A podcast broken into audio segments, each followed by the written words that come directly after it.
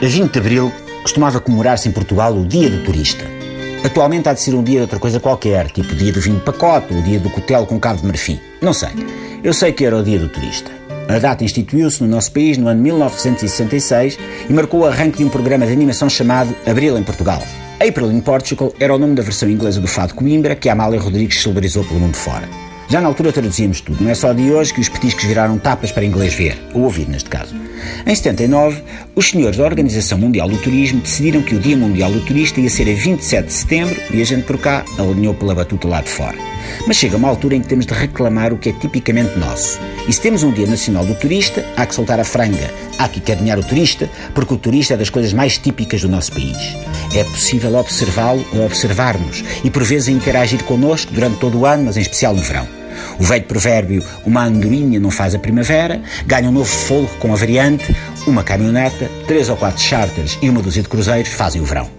O turista está para os empreendedores do cantinho Very Typical We Have Wi-Fi, como o hipopótamo está para o pássaro pica-boi.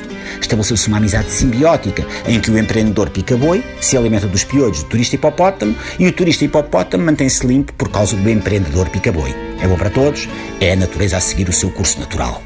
O turista é atraído pelo cheiro de tudo o que é típico, mas como não sabe exatamente o que é típico, confunde o aroma de umas iscas que estão dentro de um tacho a apurar há uma semana com o cheiro de um sucedâneo gourmet de iscas reconstruídas sem iscas, mas com seitã, sobre uma redução de vinagre balsâmico e raspas de massa filó sem glúten.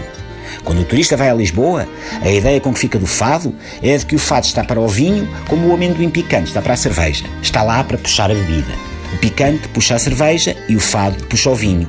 Que o fado a que o turista é exposto, quando vai aos restaurantes com desgarradas, começa a soar bem e ao quinto ou sexto copo de vinho. Quando o turista vai ao Porto, fica muito contente quando entra num café com Wi-Fi e vê na internet que o Porto foi considerado o melhor destino da Europa. E depois aproveita o Wi-Fi e aproveita para ir à internet votar no Porto como sendo o melhor destino da Europa. A chamada cena viral. O turista deposita desmesurada confiança em nós. Reparem como o turista parece tranquilo quando viaja de tuk-tuk. Mal sabe o turista que basta cruzarem-se com um taxista e a viagem de tuk-tuk transforma-se num filme do Mad Max. O turista também grama do seu Fernando Pessoa, também grama do seu Camões, mas grama mesmo é do seu Fernando Pessoa. Em t-shirts, em canecas, em estatuetas, em action figures que acendem os olhos quando se levanta o braço direito e esguicham água do chapéu quando se despuxa a perna esquerda.